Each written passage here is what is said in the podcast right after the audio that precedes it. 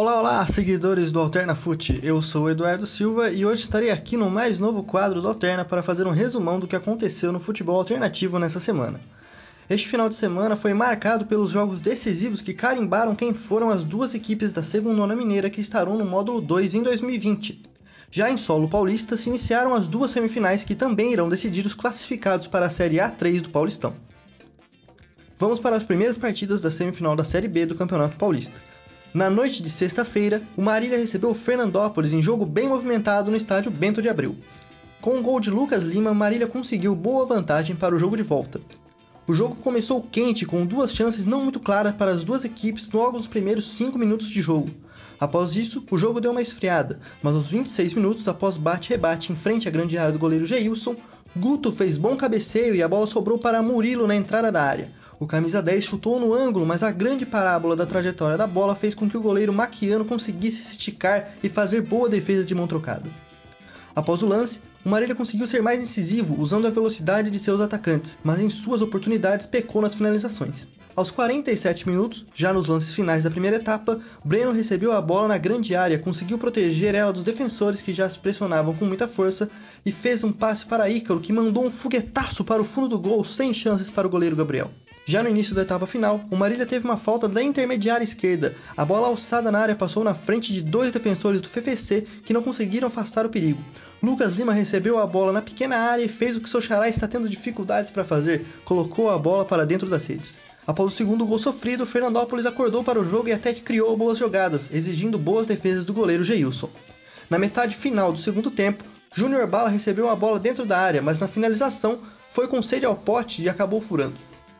Mesmo com a pressão nos minutos finais, o FFC não conseguiu marcar seu gol e no jogo de volta em Fernandópolis terá de vencer o Marília por pelo menos 3 gols de diferença devido ao critério de desempate da competição. Já no domingo foi vez do Flamengo de Guarulhos receber o Paulista de Jundiaí, no Ninho do Corvo. Em sua casa, o Flamengo não conseguiu segurar a equipe de Jundiaí e perdeu por 2 a 0. A equipe visitante não quis saber de se recuar e já aos 4 minutos do primeiro tempo abriu o placar. Após o lançamento de Ian, Carlinhos escorou a bola para o fundo do gol sem chances para o goleiro José Carlos. A partir daí, o Flamengo lançou seu ataque. Aos 24 minutos após erro na troca de passes da equipe do Paulista no meio de campo, o Wallace conseguiu pegar a bola e fazer bom lançamento para Piauí, que foi mais rápido que a defesa do Paulista. Mas na hora de finalizar, acabou chutando a bola por cima do gol, mesmo assim conseguiu assustar o goleirão Vitor Stangari.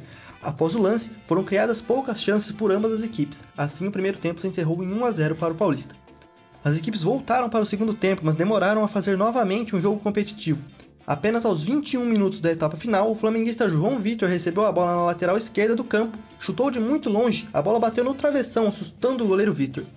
Minutos depois, o goleiro Zé Carlos se embananou com a bola após um recuo. A bola sobrou para o 9 do Paulista que se escou de um lado para o outro em frente à pequena área, mas não conseguiu concluir.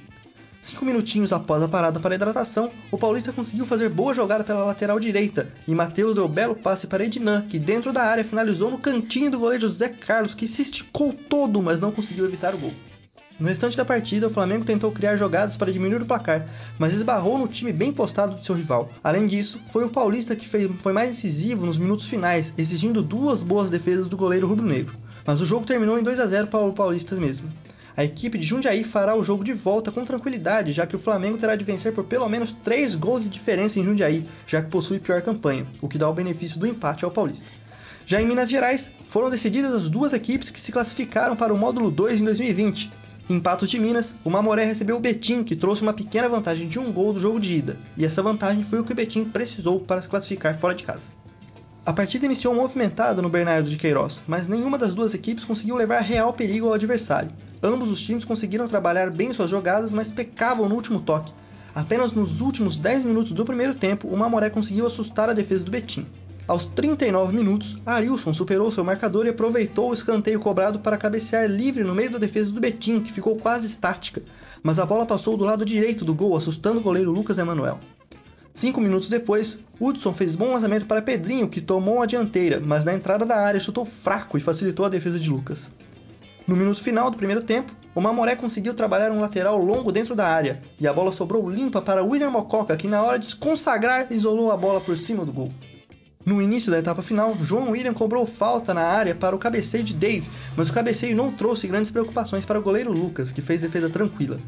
O Mamoré tentou pressionar seu adversário, mas não conseguia finalizar com qualidade. Mas aos 35 minutos, o Mamoré conseguiu fazer boa jogada pela esquerda quando o Carlinhos recebeu a bola e fez bom passe para dentro da área. A bola chegaria limpa para o William fundar o goleiro, mas o Oscar tentou pegar a bola e se atrapalhou, desperdiçando a oportunidade do Mamoré. O jogo se arrastou sem grandes movimentações, mas ainda deu tempo do goleiro Paulo Vitor ser expulso. O goleiro teve de fazer uma falta para evitar o gol do Betinho no contra-ataque. E o jogo se encerrou em 0 a 0 mesmo. O Betim conseguiu sua classificação para o módulo 2 do Mineiro e, de quebra, seguiu sem sofrer gols no campeonato. No jogo mais movimentado do domingo, o Pouso Alegre não tomou conhecimento de seu rival e partiu os três corações de seu adversário.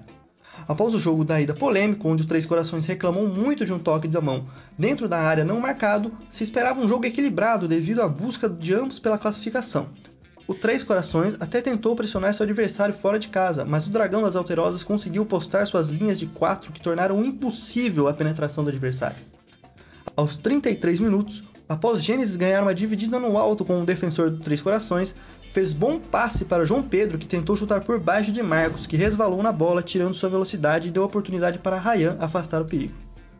Três minutos depois, Danilo deu uma casquinha na bola após escanteio e Rocha, dentro da pequena área, empurrou a bola para o fundo das redes para abrir o placar. Na volta para o segundo tempo, o Três Corações teve mais posse de bola, mas em momento algum conseguiu assustar o goleiro Cairo. Aos 13 minutos, Ingro fez um furdunço na defesa do Pouso Alegre, mas na hora de finalizar se desequilibrou devido à forte marcação e chutou fraco rente à trave esquerda. Dez minutos depois, após o lançamento vindo do meio de campo, João Pedro recebeu a bola dentro da área e finalizou com calma na saída do goleiro para fazer o segundo gol do Pousão. No instante final do jogo, Léo Pereira recebeu a bola na entrada da área e mandou um foguete que foi defendido por Marcos, mas um rebote mascote dentro da pequena área só empurrou a bola para o gol e fechou a conta no manduzão, selando a classificação do Pouso Alegre para o módulo 2 de 2020. Bom, pessoas, com essa belíssima classificação do pouso, eu me despeço de vocês. Lembrando sempre de seguirem a nossa página no Instagram, alternafute, a página no Facebook com o mesmo nome e a do apresentador que vos fala, do 86 com H. Até a próxima!